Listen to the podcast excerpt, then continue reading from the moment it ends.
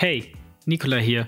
In dieser Folge aus der Sofaritze besprechen Konstantin und ich die letzten vier Quentin Tarantino-Filme.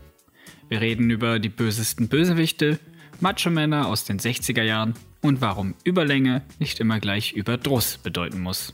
Viel Spaß und Podcast ab!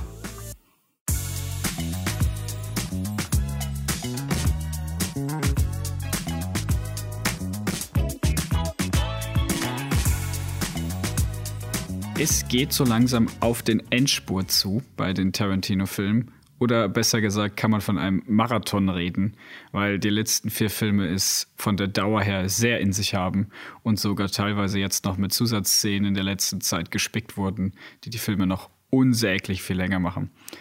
Konstantin, meinst du nicht auch, dass die letzten vier Filme komplett andere Handschrift haben von Tarantino? Ja, also Du hast das jetzt sehr negativ ausgedrückt, finde ich. Also unsäglich lange ist schon mal so ein Begriff, bei dem, bei dem ich finde, das trifft nicht ganz zu. Ähm, aber gut, da zuerst deine Frage beantworten. Ja, sie tragen definitiv eine andere Handschrift und ich finde die Handschrift besser als die vorher.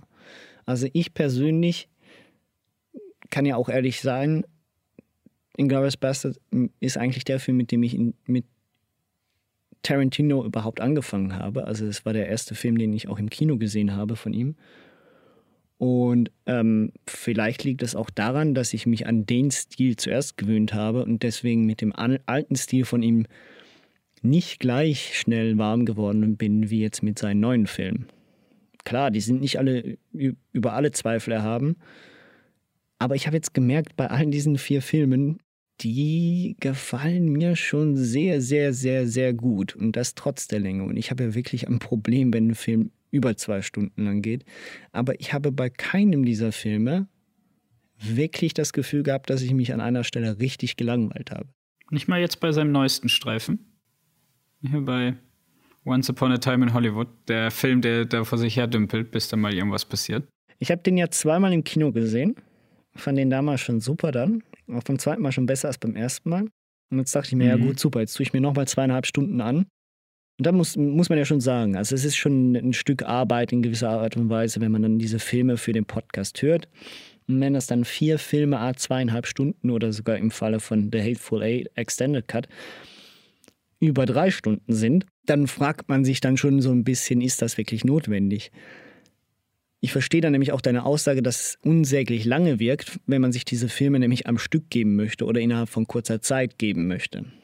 Das hat dann dazu geführt, dass ich bei Once Upon a Time in Hollywood auch mal das Gefühl hatte, ja klar, Logo, er nimmt sich sehr, sehr, sehr viel Zeit. Aber, und dazu kommen wir dann später, ich glaube nämlich, der Film braucht diese Zeit. Ähm, ansonsten würde für mich nicht dieses Gefühl in mir auslösen und diese Aussage ähm, beherbergen, dieser, die er für mich halt hat. Ähm, er braucht diese Zeit. Das ist halt einfach der Punkt. Und Tarantino nimmt sich diese Zeit. Ob das teilweise nicht ein bisschen frech ist von ihm, definitiv. Aber ich meine, er ist ja eh das äh, schwarze Schaf beziehungsweise the bad guy from Hollywood.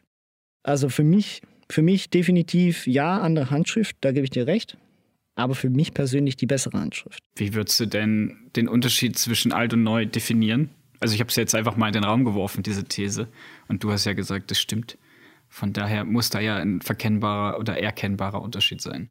Ich glaube, Tarantino wird mit diesen Filmen, er geht mehr Richtung, Richtung Nostalgie. Also diese Filme sind, klar, Logo, ich, Kill Bill ist in gewisser Weise Nostalgie und auch äh, seine vorherigen Filme, wie, also die, auch Death Proof etc., es ist alles Nostalgie dahingehend, dass er sich äh, gerne an, diese, an den, diesen Genres bedient und Referenzen zeigt. Das kann er ja eh gut, das ist er ja eben erst der Meister der Collagen. Und das ist vielleicht auch genau der Punkt. Ich glaube, Death Proof und Kill Bill sind extreme Collagen. Und ab Inglourious Bastards sind das zwar immer noch Collagen dahingehend, dass er sich auch teilweise bedient, aber er macht er schafft eigene Welten und die sind sehr nostalgisch dahingehend, dass sie sehr klassisch aufgebaut sind. Wir haben immer das Gute und das Böse und äh, schlussendlich muss das Gute gewinnen. das Ganze halt noch äh, in diesem brutalen, überspitzten Stil, wie ihn halt Tarantino prägt in diesen vier Filmen, aber auch schon geprägt hat. Es ist sehr klassisch aufgebaut. Also das ist vor allem das, was mir auch aufgefallen ist. Once Upon a Time in Hollywood zum Beispiel, der heißt ja nicht ohne Grund so, sondern... Nee, es gibt ja auch wie viel 40 andere Filme, die so heißen? Richtig, also er macht da, das ist ja, es ist wirklich ein Märchen, was er erzählt. Also nicht nur, weil er die eigentliche Realität verändert, sondern weil er sie verändert und gleichzeitig noch, äh, also mit der Veränderung mehr oder weniger wirklich äh, den Mittelfinger der Realität zeigt und sagt, für mich jetzt hier nicht so. Also er lässt nicht das Böse gewinnen, sondern er möchte verdammt nochmal, dass das Gute gewinnt. Das ist ja subjektiv. Für ihn ist das das Gute.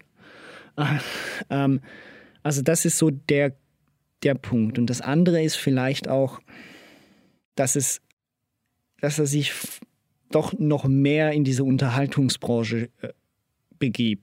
begibt. Klar, bei der Hypeful Eight, und das, das lässt sich natürlich dahingehend streitbar machen wegen der Länge und der Zeit, die er sich nimmt für bestimmte Szenen. Aber es ist doch nochmal, finde ich, mehr Popcorn-Kino als das, was er vorher geboten hat. Das merkst du ja auch daran, dass, das, dass, die, dass die Fangemeinde an Tarantino ja auch extrem gewachsen ist und dass die auch sehr groß ist allgemein. Das liegt ja nicht nur daran, dass du da einen Haufen Filmgeeks hast, wie wir, die das gerne gucken. Das, die macht sich einen großen Teil aus, dieser Tarantino-Gemeinschaft. Aber du hast auch viele Leute, die vorher nur Sachen geguckt haben wie Star Wars und Fast and Furious und so weiter und so fort, die dann Tarantino kommen und der einen ist vielleicht übertrieben gesagt, aber der bietet einen, einen Einstieg in dieses, in diese bisschen künstlerischer wertvolles, in das künstlerisch wertvollere Kino, sagen wir es so. Also so schon leicht independent, aber halt absolut Hollywood gleichzeitig. Ich meine, das hatten wir auch schon mal gesagt, oder? Dass Quentin Tarantino eigentlich so das Bindeglied zwischen Kunst, Kino. Also, also Kunst ist jetzt mal ganz, also mit ganz sanft Handschuhen ist der Begriff jetzt von mir angefasst worden. Ähm, und halt Hollywood-Kino, also Mainstream. Ja. Das macht er eigentlich gut. Ich sehe das eigentlich auch so. Ich sehe auch, dass für mich haben die Filme halt eine ganz andere Handschrift, weil es, er hat auch vorher schon Akte und alles benutzt, aber er zeigt es jetzt offensichtlicher, dass, es, dass die Filme in verschiedenen Abteilungen spielen. In meiste Zeit wird auch nicht mehr irgendwelche Geschichten rückwärts erzählt oder vorwärts oder gemischt, sondern wir haben wirklich straighte Handlungsstränge. Ähm, und ja, es, es hat irgendwie, liegt es an der Modernheit der Filme? Ich weiß es nicht. Es hat auf jeden Fall, für mich ist das so ein bisschen ein anderes Gefühl von Tarantino. Absolut kein schlechtes. Dass ich jetzt unsäglich gesagt habe, war natürlich mit Absicht. Ähm, unsäglich finde ich sie ja alle nicht und auch die Länge nicht. Ich bin ja eh jemand, der eigentlich gerne längere Filme schaut. Muss man natürlich auch die Zeit für finden und auch in der Stimmung dafür sein. Aber der Stimmung bin ich eigentlich grundsätzlich immer. Ähm, aber ja, würde ich, würd ich alles bestätigen, was du gesagt hast. Und dann können wir auch eigentlich schon mal anfangen, über Inglourious Bastards zu reden und was dich daran stört, oder? was mich daran stört? Stört dich was an dem Film oder ist der perfekt in deinen Augen? Ich hatte, kein, ich, hatte, ich hatte keine Lust, den Film zu gucken, wenn ich ehrlich bin. Ich weiß nicht warum, aber ich, aus irgendeinem Grunde hatte ich bevor ich ihn dann doch geguckt habe, hatte ich eigentlich keine Lust, ihn zu, anzufangen überhaupt. Und es reichten die ersten drei Minuten, dass ich wieder gesagt habe, Alter, ich möchte den Film fertig gucken. Der also, ist einfach großartig. Weil er, ich, ich kann mir nicht erklären, warum. Vielleicht, weil er doch sehr viele unangenehme und äh, brutale Szenen innehat und vielleicht nicht gerade in der Stimmung war, das mir wirklich anzutun. Aber er macht das auf so einer auf so einer Ebene, die so unglaublich stilistisch perfekt ist, dass man da einfach nur dabei bleiben möchte. Nur schon wegen den Dialogen. Also, ich meine, ich, es gibt wenig, was man im Film aus, äh, was ich an dem Film auszusetzen habe, weil äh, die Eröffnungsszene ist genial, wie das Ganze eigentlich schon fast mehr westernmäßig anfängt. Dafür Elise zuerst mit dem Klavier gespielt und dann geht es ins Gitar Gitarrengeschrummel über und äh, Hans Lander kommt da als der böse Sheriff, äh, als der böse Cowboy in den Saloon und äh, ballert zuerst einmal die unschuldigen Leute weg. Äh, und das Ganze mit einem vorhergehenden, perfiden, fast schon perversen Monolog, den er da hält. Ja, ich finde es auch einfach großartig. Ich finde, äh, im Prinzip ist das ja die ganze Eröffnungsszene eine Verbeugung an Alfred Hitchcock, der ja damals schon gesagt hat, äh, Suspense ist key in Film. Wenn du Leute an der Stange halten willst, ja. dann musst du zeigen, worum es geht. Und er hat ja dieses berühmte, diesen berühmten Satz gesagt oder halt dieses Beispiel gebracht, wenn sich einfach nur zwei Leute unterhalten und nachher explodiert eine Bombe, dann ist das ein Schockmoment, aber das ist vorbei. Aber wenn die Zuschauer wissen, die Bombe ist unter denen, während sie gerade reden und läuft bald ab, dann wird es halt schon spannender, um zu wissen, hey, kommen die da weg oder kommen die da nicht weg? Und diese Bombe, die lässt ja Tarantino dann in der Anfangsszene irgendwann mittendrin platzen oder zeigt sie uns besser gesagt, indem er uns zeigt, dass äh, die Juden, die sich dort versteckt haben, äh, wirklich da sind. Also dass es stimmt. Also er ist auf der richtigen Fährte, der Hans Richtig, Lander. Ja, ja. Also er, er zeigt uns das, was was Landa eigentlich schon, schon längstens weiß, oder? Oder beziehungsweise im Gefühl hat. Ja, also ja, eben, das, das habe ich mir auch aufgeschrieben, weil ich, ich glaube, das ist, das ist so ein Punkt, das kriegt er in den, abgesehen jetzt vom neuesten Film, aber in den drei Filmen, in Glorious Bastards, Django Unchained und Hateful Eight, kriegt er den, diese Suspense kriegt er auf ein Niveau, was er vorher noch nicht gehabt hat. Also das ist wirklich extrem. Das ist wahrscheinlich auch der Grund, warum ich diesen Film unbedingt weitergucken wollte. Ja, abgesehen natürlich von den großartigen schauspielerischen Leistungen von, von Herrn Walz, ja. der einfach, der Typ ist einfach großartig in dieser Rolle. Er ist der geborene Bösewicht.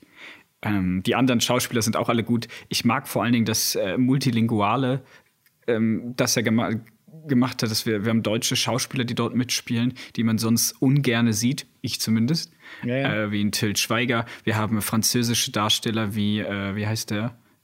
Ähm, der, der Vater am Anfang. Ach je, äh, ich weiß nicht mehr, wie er heißt. Ähm, der ist Jean Reno, oder? Genau. Nein, nein, nein, nein. Der sieht, der so sieht aus. wie Jean Reno. Der sieht aber fast so aus. Ja, ja. Nein, äh, ich Für mich ist das schon also, wenn es etwas gibt, was, in dem ich extrem schlecht bin, dann sind es französische Schauspieler. Äh, Melanie äh, Laurent zum Beispiel. Als ja, äh, Shoshana.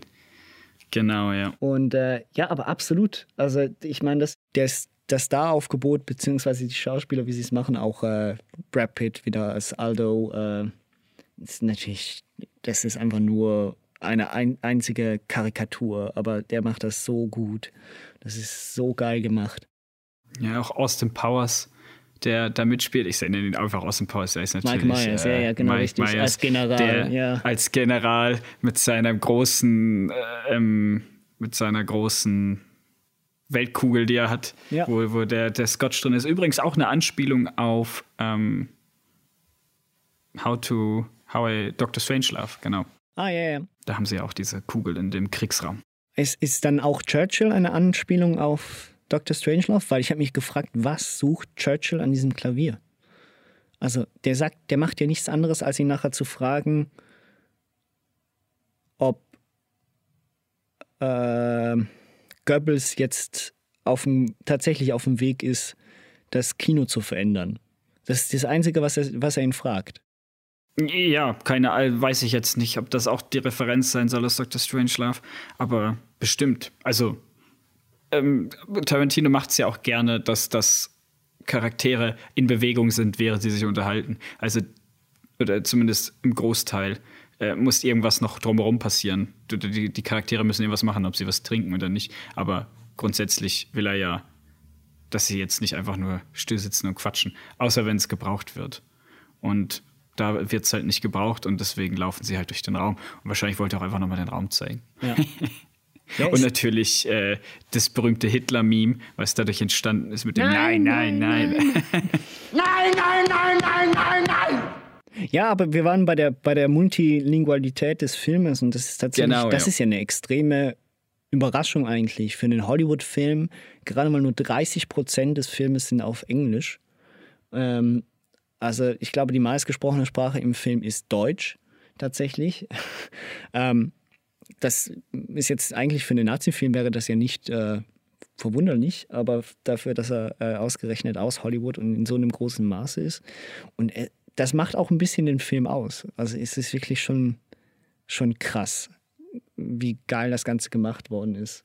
Und wie halt auch wieder alles geschrieben worden ist. Ich meine, wer hat ihm das übersetzt? Also ich meine, das denke ich auch noch. Ich meine, das sind ja Dialoge, die sind zwar überspitzt und so, aber es ist ja wirklich geil gemacht. Ja, also der, der deutsche Übersetzer, der, der das gemacht hat, äh, das hätten wir mal noch recherchieren sollen. Aber macht es selber als kleine Hausaufgabe für euch. Äh, der hat sicher hoffentlich seinen Zahltag bekommen, weil ähm, was auf Englisch in seiner Muttersprache zu schreiben ist ja das eine und Tarantino kann das ja, aber das Ganze dann auch noch Tarantino-esk zu übersetzen, damit es auch im Deutschen äh, gut klingt, ist halt schon schwierig. Du siehst es ja allein schon bei, bei den normalen Lokalisationen, ja. dass es teilweise ja nicht funktioniert, meine Meinung. Ähm, ja, den Spirit halt vom, vom Filmemacher dann, dann zu übernehmen.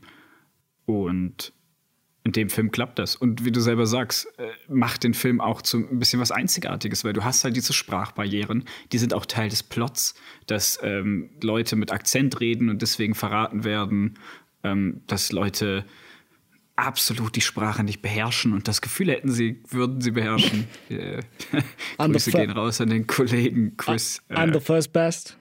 He speaks the second best. and you speak the third best. I don't speak any. yes, yes, third best. that sounds good. Sounds like shit. What else we gonna do? Go home? No, that sounds good. If you don't blow it with that, I can get you in the building. Who does what?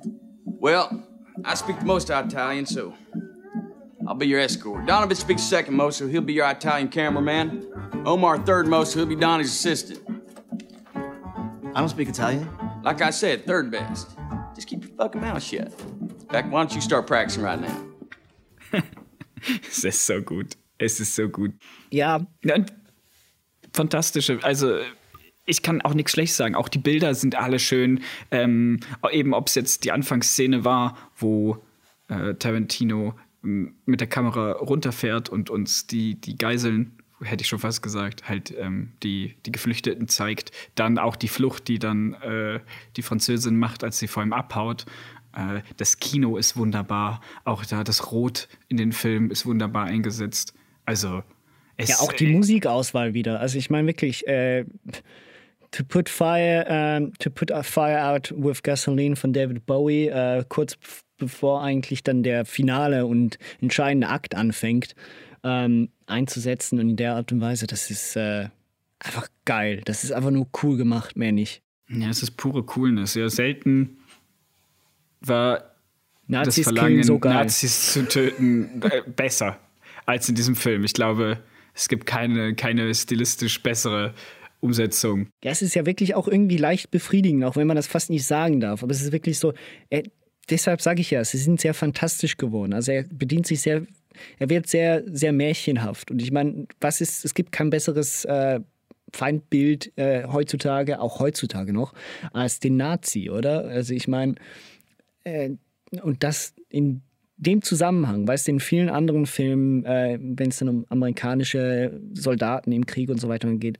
dann ist die Darstellung der Nazis immer so stumpfsinnig, äh, provokativ dumm, mehr oder weniger. Und hier darf sie es sein, beziehungsweise das Ganze ist ja so persifliert und so überspitzt, dass es einen auch gar nicht aufregt, beziehungsweise aufregen kann, dass äh, der Nazi halt einfach als dummes Arschloch dargestellt wird. Und dabei, ähm, meine Meinung zumindest, kriegen wir noch hier und da sogar relativ sympathische deutsche Charaktere vorgesetzt. Mhm. Ähm, wie halt zum Beispiel der, der, der junge Mann, der, Wilhelm. der, der genau, der, der, der, der Schütze ist, der, der Scharfschütze. Ah, nein, nein, das ist äh, Frederik. Frederik ah, Zoller. Ah, Frederik, genau. Frederik Zoller.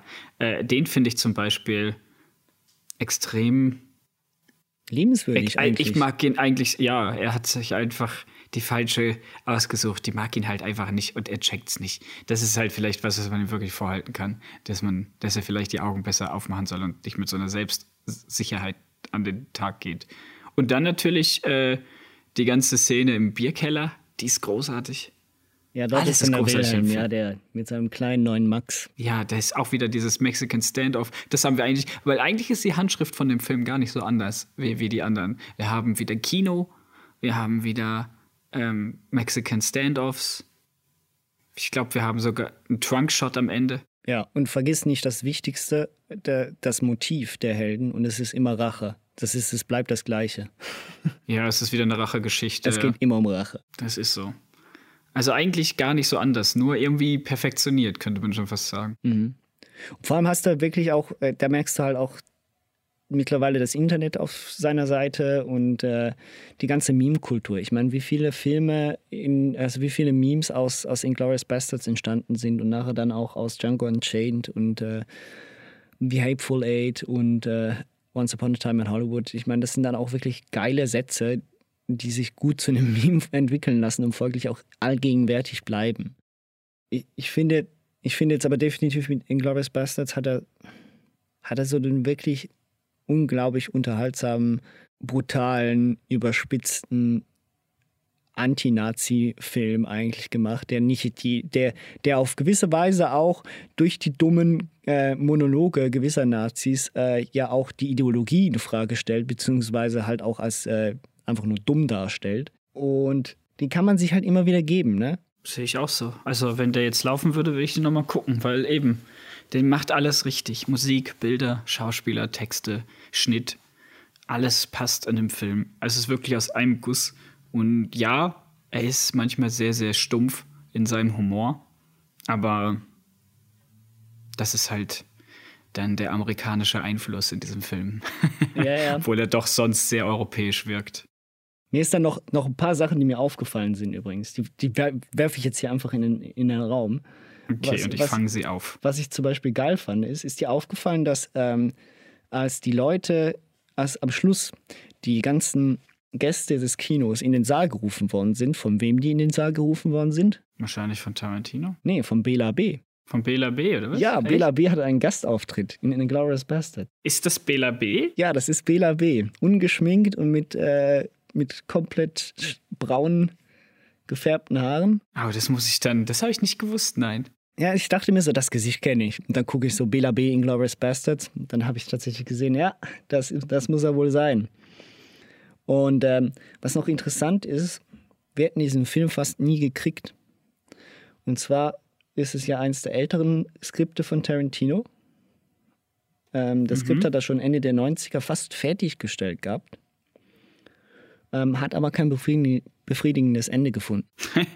Und äh, hat dann irgendwann sich dann doch wieder dran gemacht und das abschließen können. Und während dem Prozess musste er, während er das Ende geschrieben hat, war er so, so hyped, dass er sich auf den Boden bringen musste, indem er die ganze Zeit I'm Yours von Jason Mraz laufen ließ in Dauerschleife. Drogen. Ich vermute Drogen. Aber, und da hört es dann nicht auf, der Film, nachdem er das Skript doch fertiggestellt hat, wäre fast nicht zustande gekommen aus dem Grunde, weil er der Meinung gewesen ist und nachdem sie etliche Leute für den Cast angeguckt haben, dass er keinen passenden Schauspieler findet für Hans Lander, dass er eine Rolle geschrieben hat, die unspielbar ist Ja, weil sie so vier verschiedene Sprachen beinhaltete. und gell? vor allem auch so facettenreich gespielt werden muss. Also ähm, er hat dann mal Leonardo DiCaprio wollte er haben, der hat ihm dann aber äh, konnte dann aber nicht und äh, wäre wahrscheinlich auch nicht aufgegangen. Und dann ist irgendwann Christoph Waltz vorbeigekommen, ne? Einfach mal so und redet mal eben Italienisch, Französisch, Deutsch und Englisch. Fast akzentfrei. Ja, und vor allem dann, wie er auch spielt. Also ich meine ganz ernsthaft, über, Django, über seine Rolle in Django Unchained ist, die macht er großartig. Ich bin immer noch der Meinung, es ist fragwürdig, ob er den Oscar dafür verdient hat. Darüber lässt sich streiten, aber für Hans Lander, eine der wahrscheinlich größten Filmfiguren der letzten 20 Jahre, für die hat er sie definitiv gekriegt, äh, verdient auch. Ja, Christoph Waltz, einfach fand, also wirklich, dass der nicht mehr benutzt wird, ist für mich immer noch unverständlich, aber vielleicht auch besser. Aber äh, müsste, ich finde mal wieder so einen guten Christoph Waltz-Film ganz nett. Und jetzt kommen wir nicht mit James Bond. Uh, nee, bitte nicht. Ja, Was ich damit hätten. Ja. Oder hast du noch? Noch eine Sache noch kurz, was ich nicht ganz verstanden habe und vielleicht äh, mache ich selbst ein Meme draus oder vielleicht macht jemand anders ein Meme draus, äh, noch draus, ist, wir haben ja den, Bing, den Bingo Meme. Das ist so mit wahrscheinlich der bekannteste Hans, der Hans ja. Lander Meme, den wir kennen. Was ich aber nicht verstehe, ist, warum hat niemand den Lachanfall von ihm im Foyer, den er kriegt, als äh, die Hammersmark ihm erzählt, dass sie sich beim Klettern das Bein gebrochen hätte. Weil den Lachanfall, den er da hat, der, das, der, der ist so gut, den macht er so geil. Und du merkst, mit dem Lachen merkst du ganz genau, was diese Figur eigentlich jetzt aussagen möchte. Und zwar, ihr seid so dumm. Ernsthaft. Wie, wie kann man sich so eine dumme, stupide Ausrede für so etwas geben? Bergsteigen? Dabei haben Sie ein Bein verletzt beim Bergsteigen. Ob Sie es glauben oder nicht.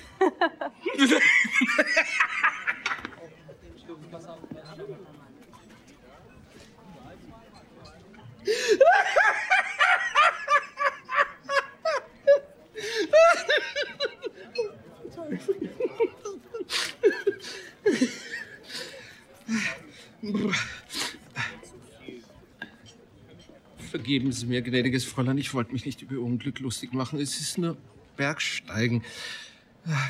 Jetzt bin ich aber neugierig. Was könnte Sie zu einem dermaßen tollkühnen Unterfangen getrieben haben? Klettern am Vormittag, einen Tag vorher, mitten in Frankreich. Ja. Wo? Also am Eiffelturm natürlich. am Piz Palais. also ja. Äh, der Film hat einfach so viele gute Szenen, das ist wirklich lächerlich. Ja, auch, auch die ganze Sache, wenn er die, die angeblichen Italiener dann die ganze Zeit ihre Namen wiederholen lässt, nur um denen aufzuzeigen, wie lächerlich das klingt. Und dann sagt, ja, noch mit mehr Sing sein. Jawohl, und noch jetzt nochmal. Gorlami. Margarete. er bringt ihn quasi gerade Italienisch bei oder versucht es zumindest. Also, ja, vor allem ist das geil. Am Schluss ist es ja genau umgekehrt. Der Typ, der gar kein Italienisch kann, red, spricht ihn am besten aus. Ja, das ist natürlich dann auch noch der, der, der Gag dahinter. Dominic Di Coco.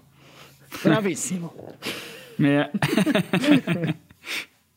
ist, ist guter. Ist einfach ein fantastischer Film. Ich kann wirklich nichts anderes dazu sagen. Ich finde, der ist nicht zu lang, der ist nicht zu kurz, der macht alles richtig. Ja. 10 von 10 würde ich wieder gucken. Mhm, definitiv. Und auch 10 von 10 äh, würde ich dem nächsten Film geben. Django. Django. DMCA Claim Incoming. Django. Django,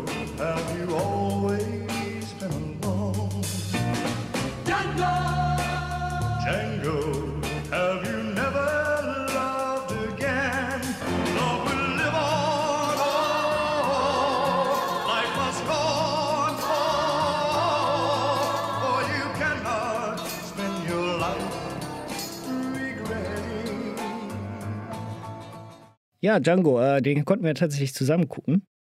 Den haben wir zusammen geguckt, weil nach langem habe ich den mal wieder geguckt. Ich glaube wirklich das zweite Mal. Ich glaube, ich habe den damals nur im Kino gesehen. Der hatte mir gut gefallen, aber ich war nicht so. Also, der hat Spaß gemacht. Und obwohl ich ja schon Western-Typ bin, das gerne gucke, ähm, fand ich den okay, ja. Ich fand den gut. Ich fand den gut, bis sehr gut, aber irgendwie nicht so, dass ich gesagt habe, den muss ich noch so oft gucken. Ich würde den auch nicht laufen lassen, wenn der jetzt im Fernsehen kommt. Also ich könnte den abschalten. Echt jetzt? Ja, ich weiß nicht warum. Ich meine, der Film ist gut, er ist lustig. Ähm, er ist, Leonardo DiCaprio ist fantastisch in diesem Film. Also äh, auch Christoph Waltz, auch äh, jetzt lass mich Jamie Lee Foxx, gell? Ja. Also ja, nicht Jamie Lee Foxx, sondern Jamie Foxx. Äh, Jamie Foxx, sorry, Jamie Lee Foxx. Der, der weiße Mann. Das Das äh, wäre nicht schlecht. Den nehme ich auch. Äh, ja, Schauspielernamen, nicht ganz meine Stärke. Ähm, auf jeden Fall, äh, ja, die machen das alle großartig. Die Geschichte ist gut, auch ein Rachemotiv, auch eine, eine Liebesgeschichte. Ähm, aber er ist mir dann teilweise dann doch zu träge. ja. Er ist nicht ganz so knack, er ist nicht ganz so knackig wegen Glorious Bastards, das stimmt. Genau, ja. Ja. Das, wenn wir die beiden so vergleichen wollen, dann ist das, glaube ich, das Richtige. Ja. Und ich glaube tatsächlich, er hat mit den Glorious Bastards tatsächlich die Formel erreicht gehabt. Äh, Ich habe das gleiche von Christopher Nolan mit The Prestige ähm, schon, schon erzählt. Mit den Glorious Bastards hat er, glaube ich, die, die perfekte Mischung zwischen Unterhaltungskino und anspruchsvollem Independent-Kino getroffen. Das heißt, er findet eine gewisse Länge, die passt. Er findet ein gewisses Thema, was alle anspricht und äh, einen Stil, den alle cool finden und doch kann man mehr reinlesen, wenn man möchte. Er verheddert sich dann so in den nächsten drei Filmen ein bisschen in diese, wie du am Anfang schon gesagt hast, Langatmigkeit teilweise. Also er lässt sich für vieles ein bisschen mehr Zeit, als vielleicht nötig gewesen wäre. Ich, mich stört das jetzt gar nicht, weil ich diese Welt, die er schafft, so cool finde, dass ich mich gerne darin ein bisschen länger befinde. Aber es ist definitiv vorhanden. Ja. Ja. Was? Haben wir den abgehakt, ne? Nein, was, also ich bin ja tatsächlich der, also ich bin tatsächlich der Meinung gewesen, dass ich, äh, bev also bevor wir ihn geguckt haben, dass Django Unchained mein Lieblings-Tarantino-Film ist. Ähm, nachdem ich jetzt alle Filme nochmal gesehen habe, weiß ich nicht, ob das wirklich der Fall ist. Ähm, er befindet sich aber sicher immer noch in, in, in, den oberen drei. Also, jetzt wären wir wieder bei einer Top 3. Der Top 10. Er ist in der Top 3 meiner Top 9. Ähm, nein, tatsächlich. Also, ich äh, fand jetzt Inglourious Bastards nochmal besser, als ich in Erinnerung hatte. Und Django Unchained fand ich ungefähr so gut, wie ich in Erinnerung hatte. Und äh, Once Upon a Time in Hollywood fand ich jetzt auch immer noch so gut, wie ich in Erinnerung hatte. Ähm, das ist jetzt mal dahingestellt ich finde, der Film macht vieles richtig und vieles sehr gut. Also er als Western-Fan und so und vor allem die, einfach allgemein Italo-Western, die er sich auch als Vorbild genommen hat für diesen Film, das setzt er extrem geil und stilistisch um. Das kann er ja auch, das äh, beweist er auch hier wieder. Die Musik wird perfekt eingesetzt, teilweise halt korrekt eingesetzt mit äh, fast schon Ennio Morricone-mäßigen Songs und teilweise dann halt wirklich mit stilistisch, äh, stilistisch einfach geil gesetzten Hip-Hop-Sounds oder sonst was. Also ich meine, wie er dort mit Monsieur Candy und äh, mit Dr. Schulz auf die Ranch geht und gleichzeitig läuft da Tupac, war es, glaube ich. Ähm, ich kann es jetzt gar nicht sagen. Oder ich, ich bin es mir nicht sicher. Ich glaube, nein, Payback, nein, nein, nein, nein, stimmt. Der Tupac-Song äh, kommt erst später, glaube ich. Ähm, aber ist nicht so wichtig. Das ist, es sieht ja wirklich geil aus. Und man kann wirklich nur lachen bei der Art und Weise, wie er es inszeniert. Ja, also eben, er, er, er nimmt moderne Hip-Hop-Beats für einen Sklavenfilm, was, was, also modern im Sinne von Hip-Hop halt ist modern die Lieder, die auswählt, waren ja auch schon ein bisschen älter. Aber es, es macht es einfach gut. Es ist einfach, es ist einfach gelungen. Man findet da wieder so eine Mischung. Auch die Bilder. Also ich will ja gar nicht an dem Film eigentlich rummeckern. Ich will ja auch nicht jetzt einfach nur so den Bösen spielen und sagen, wow, der Film ist nicht so gut. Im Gegenteil, der Film gefällt mir natürlich auch extrem gut. Ich, ich mag halt alle Tarantino-Filme. Aber wenn wir die mal untereinander vergleichen, finde ich, finde ich einfach das er traut sich zwar was mit dem, aber es ist auch, man, es gibt ja böse Internetsong behaupten, der Film wurde nur geschrieben, damit er oft wieder mal das N-Wort sagen kann. Ähm, 161 Mal, ich will es nur gesagt haben. Ja, in zweieinhalb Stunden. Am meisten in einem Film überhaupt. Ja, also ich weiß nicht. Aber wie gesagt, ich bin ja auch nicht, ich, wer bin ich, um mir da irgendwas zu erlauben? Ja, doch, oder, das darf man ja ruhig auch behandeln. Ich meine, wir haben das Thema ja sogar auch, während wir den Film geguckt haben, ein bisschen behandelt. Es ist schon hart an der Grenze, dass er eben 161 Mal dieses Wort erwähnen muss in dem Film. Klar, sagen wir eben nicht nur von Weißen, aber insbesondere von Weißen. Und, äh, ja, es wird, es wird ja in größtem Maße ja auch persifliert und diese Leute kommen nachher dann auch irgendwie um oder werden sonst irgendwie gerecht, äh, nicht gerecht, äh, gelyncht. Das soll ja auch so sein. Aber er ist es notwendig? Wahrscheinlich nicht. Er hat das Wort wirklich tatsächlich einfach einigermaßen gern, auch wenn er gar nicht unbedingt rassistisch sein möchte. Ja, er ist halt, was das angeht, äh, ein, ein Edgelord, wie man sagen würde im Internet. Ja, wir sind wieder beim Edgelord, ja. Ja, wir sind wieder beim Edgelord. Der Edgelord of Suspense. Ja. Nein, das kriegt er ja auch wieder wirklich gut hin. Also die Suspense, die ist nicht ganz so extrem wie bei Inglourious Bastards, weil sich der Film teilweise tatsächlich auch diese Zeit nimmt und es ist ein bisschen ruhiger. Ähm, aber die Szenen, die wir haben, also dann insbesondere auf äh, der Ranch äh, von Monsieur Candy, ähm, Candy, die sind ja schon sehr angespannt und sehr unangenehm. Und auch vor gibt es immer wieder Sachen, wo man sich wirklich, äh, wo es einem wieder alles zusammenzieht. Also für mich ist der Film der Film mit dem wirklich bösartigsten Szenen aus, aus dem ganzen Tarantino-Universum eigentlich. Also wir haben nicht nur den bösartigsten Willen eigentlich in der gesamten Geschichte, Geschichte aus mir, meiner Sicht. Also ich meine, wo man bei Hans Lander ja noch irgendwie Sympathie aufbringen kann, auch wenn er ein absolutes Arschloch ist, weil du merkst, dass er doch irgendwo in gewisser Weise einfach ein Opportunist ist und ein, auch ein bisschen naiv in seiner Art und Weise, ist Monsieur Candy ja einfach wirklich nur ein perfides, rassistisches, erhabenes Arschloch. Das stimmt, aber wir haben ja zum Beispiel, als wir den Film geguckt haben, auch drüber geredet, oder? Dass wenn du in so einer Welt reingeboren wirst, also ich will da jetzt niemandem irgendwie eine Schuld absprechen, Ja, ja. überhaupt nicht. Äh, das wäre da jetzt das Fernste, aber wenn man halt in so eine Welt reingeboren wird, wo einem alles zu Füße liegt, ist, äh, halt aus Angst logischerweise, nicht weil man es sich verdient hätte, aber dann wirst du, glaube ich, einfach auch ein bisschen verrückt im Kopf. Dann hast du das Gefühl, du bist jetzt halt Gottkönig persönlich.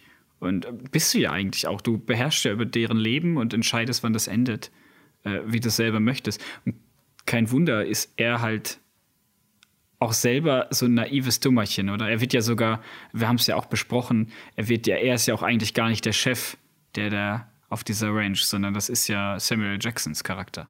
Ja. Der, der bestimmt eigentlich, was läuft und was nicht läuft. Der regt sich ja auch am meisten darüber auf, dass äh, Jamie Foxx auf dem Pferd angeritten kommt. Und äh, will das nicht darf wahrhaben. man Und diesen Satz nicht sagen. Ne? ich will auch diesen Satz nicht sagen. Hello, Stephen, my boy. Yeah, yeah, yeah. Hello, my ass. Who this nigga up on that nail? Oh, Stephen, you have nails for breakfast. What's the Musste das sein? Ähm, auf jeden Fall ähm, spannendes, äh, spannendes Thema, wollte ich sagen. Natürlich ist es ein spannendes Thema, darum reden wir darüber. Äh, aber ja, das ist halt. Er ist böse. Ich finde ihn jetzt persönlich nicht den schlimmsten. Ich finde Hans Lander immer noch schlimmer, gerade weil er ein Opportunist ist und sich das System zunutze macht und dann auch das System wechselt. Ähm, Aber er würde, sich find- aber er würde nie selber äh, die Drecksarbeit erledigen. Das macht er jetzt nur bei der Hammersmark, weil sie ihn direkt, weil sie eine Verräterin ist, mehr oder weniger. ja, ja, aber wie gesagt, ähm, Okay, das macht ihn vielleicht noch unsympathischer. das macht ihn auf. eigentlich noch Aber gut, unsympathischer, ja. ja. Ähm, Ja, immerhin macht er nicht die Drecksarbeit. In dem Fall war Hitler auch nicht so schlimm. stimmt, es sind beide, sie sind beide sehr nah beieinander. Das stimmt. Aber eben, ich glaube, dass der Candy auf eine ganz gewisse Art und Weise eigentlich nichts dafür kann, dass er so ist, wie er ist. Also natürlich kann er was dafür, aber weißt du, was ich meine? So, die Umstände haben ihn halt zu dem gemacht, was er ist. Und er weiß es halt auch einfach nicht besser. Auch diese absolut hanebüchende Evolutionstheorie, die er da von sich bringt, das Dieser Humbug, dieses, dieses- Quakertum, was er da sagt. ja, genau. Ähm, also auch da siehst du ja, dass er wahrscheinlich selber wirklich das Ganze glaubt und deswegen auch kein Unrecht sieht. Ja, ja. Und deswegen finde ich, ist er nicht der Schlimmere von den beiden. Er ist immer noch absolutes Arschloch und grauenhaft. Aber da kann ich ein bisschen eher nachvollziehen, wieso er so geworden ist. Und das ist halt einfach. Und das ist halt auch der Südstaaten Amerika. Also. Glaubst du wirklich? Ich kann, ich, ich finde im Hans Lander, ich, ich mache mir halt so, und das kriegt der Tarantino sehr gut hin. Er macht, er schafft Charaktere, bei denen man nachher sich tatsächlich auch eine eigene Backstory dazu ausdenken kann, wenn man sie nicht selbst nicht erfährt. Oder beziehungsweise man kann so ein bisschen selbst was interpretieren. Ich meine, Hans Lander, der wirkt für mich wie schon das kleine, der wirkt für mich wie ein kleines Kind, beziehungsweise der wirkt immer noch wie das kleine Kind, was er wahrscheinlich mal war, was er definitiv ja mal sein musste, was schon damals im Klassenzimmer mit Abstand das Intelligenteste war, aber halt nicht der Stärkste und folglich sicher auch das ein oder andere Mal mit dem Kopf in der Kloschüssel gelandet ist oder verprügelt worden ist, aber schon dazu mal wusste, dass er mehr drauf hat als alle anderen und er sie nur und er sie auf perfide Art und Weise fertig machen kann. Ja, und das macht ihn ja schlimmer. Wie gesagt, das ist seine eigene Entscheidung. Weißt du, was ich meine? Deswegen sage ich ja, Hans Lander ist für mich eigentlich absolut grauenhafteste Person, weil er weiß es ja besser eigentlich. Deswegen wechselt er ja auch nachher die Seiten und will sich noch einen guten Deal raussuchen. Er weiß ja, dass das, was er tut, falsch ist und macht es trotzdem. Aber er würde den Nee, Krieg beenden. Und das nicht nur, ah, ja, wow. Also, nach, wenn man kurz vorm Niedergang steht, äh, dann kann man das natürlich auch mal sagen. Ja, Aber ja. du we- weißt ja nicht, wie er in seiner Hochzeit war, oder als der Krieg angefangen hat, die Deutschen noch gewonnen haben, keine Ahnung. Also wenn wir jetzt mal dabei bleiben, dass dieser fiktive Charakter wirklich gelebt hätte. Und ähm, für mich ist das halt eben das, was es eigentlich viel schlimmer macht, dass er es ja eigentlich besser wüsste und dass er vielleicht sogar ein, ein, ein so guter Widerstandskämpfer wäre oder halt irgendwie das System von innen aushebeln könnte, wenn er wenigstens was machen würde, oder? So wie bei Schindlers Liste. Aber das passiert ja nicht. Im Gegenteil. Er nutzt seine absolute logischen und äh, äh, logische Gabe, die er hat, um noch mehr Schaden anzurichten. Ja. Äh, es ist, glaube ich, ja, äh, man kann sie auf ein Treppchen stellen. Also so war es auch eigentlich. Ich finde ihn Ja, trotzdem. natürlich, natürlich. Aber ich dachte nur, wenn wir schon. Ich also finde ich, halt. find, ich finde trotzdem aus Oh, irgendeinem. Grunde wirkt Hans Lander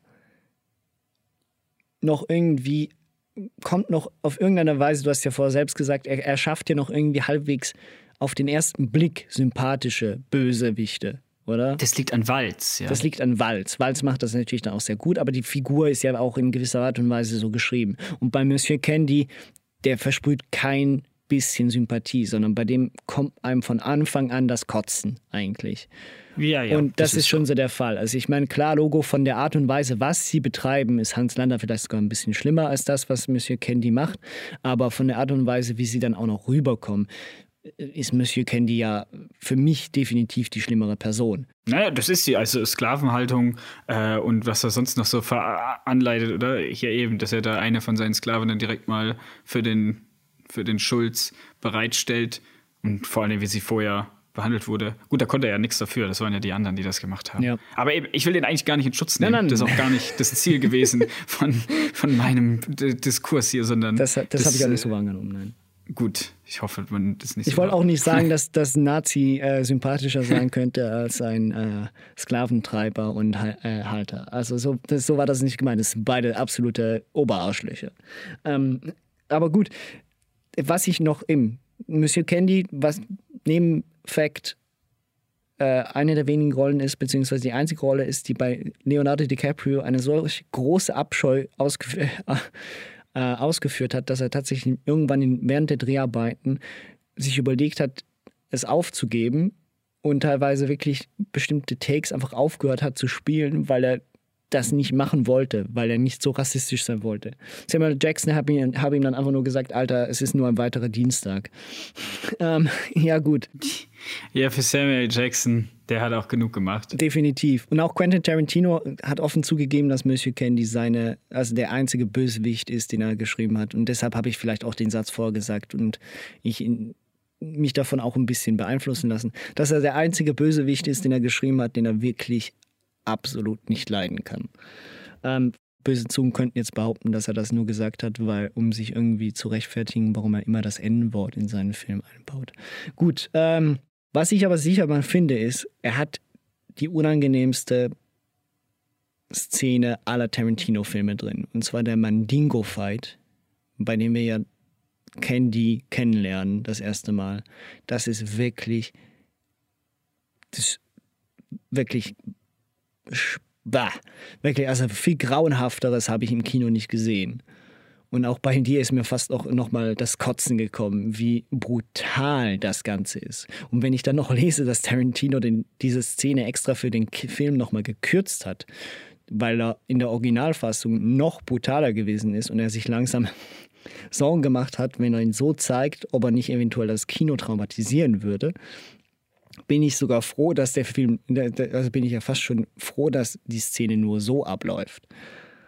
Aber der, Ich der Kampf, sagen, ich finde, also das ist der Kampf ist boah. schlimm, ja, aber ich finde ihn jetzt nicht so als, ich finde ihn nicht so als schlimme Szene. Vor allem, wenn du, mir, mir ist vor allem das Kotzen gekommen aus dem Grunde, weil es ja sowas gab. Das ist der Punkt. Und ja, weil logisch, das ja aber das gab es ja alles. Ja, ja, logisch, klar, Logo, aber der Film zeigt das ich ja meine, in hast so du mal Gladiator gesehen? Ja, aber dort wird das Ganze ja so geschönt, mein Gott. Und vor allem hauen die Ja, sich mit, mit und vor allem hauen sie sich gegenseitig nur mit, mit, mit, mit Messern oder weiß nicht was um. Das ist ja noch was. Ich meine, da bist du ja noch relativ schnell am Boden. Aber ich meine, die verprügeln sich auf den Tod und nachher drückt er ihn. Nee, ich sag das jetzt nicht. Ähm, aber ich meine, bah. Also mir wurde wirklich halbwegs übel. Ich habe damit, also ich weiß, vielleicht habe ich auch schon schlimmere Sachen gesehen, nicht im Echt, aber halt im Film. Ja, die, die Tatsache, dass da Sklaven mit ihren puren Fäusten auf sich einschlagen und keine andere Wahl haben, bis einer stirbt ähm, und dann der Kampf zu Ende ist. Der Kampf ist nicht zu Ende, wenn einer K.O. geht. Ähm, das ist natürlich sehr schlimm. Das will ich auch nicht verschönigen. Ich finde das jetzt aber nicht die schlimmste Szene im Film. Ich finde diese ganzen Auspeitschungssachen finde ich immer viel schlimmer. Ja gut, aber die habe ich vielleicht, ich, die fand ich vielleicht in dem Film weniger schlimm, weil es andere Filme gibt wie 12 Years a Slave, wo es halt lustigerweise im gleichen Jahr rausgekommen, ähm, wo es noch expliziter und noch grauenhafter dargestellt wird. Ja, wir hatten ja auch schon den Vergleich mit 12 Years a Slave gemacht, als wir den Film geguckt haben zusammen. Und eigentlich ist das die Comedy-Fassung von 12 Years a Slave, oder? So ein bisschen. ein bisschen, das ist sehr Kein hart bisschen. ausgedrückt, aber. Die, die, ja. die Revenge-Comedy-Version. ja. Man muss sich, eigentlich muss man sich zuerst 12 Years a Slave anschauen. Und wenn man richtig sauer ist, dann kann man eigentlich. Ja, dann hat man eigentlich die Katharsis. Dann hat man wirklich das, Mhm. die Lösung tatsächlich am Schluss. Ja, und so muss man dann auch irgendwie einen bösen Nazi-Film gucken und dann Inglourious Bastards. Dann hat man auch wieder Katharsis. Ja, was gibt's vielleicht noch zu dem Film zu sagen? Die, äh, das waren ja noch nicht die KKK, aber die Vorläufer des KKK-Szene da war ja, die ist immer noch hilarious. Also wirklich. Die ist so gut. Also dieser ganze Dialog mit wer die Hüte macht. Und das hat er halt drauf. Das ist ja wieder das Steckenpferd von Tarantino. Lustige Dialoge über sinnfreie Sachen, aber halt, die wenigstens ansatzweise realistisch sind. Klar, so redet niemand miteinander, aber, also halt so mit so Pausen dazwischen und so ein Kram. Aber das Thema ist ja wirklich, ey, so wenn irgendeiner was macht, dann wird erstmal gedisst dafür, dass er was gemacht hat. Fand ich ganz gut. Damn.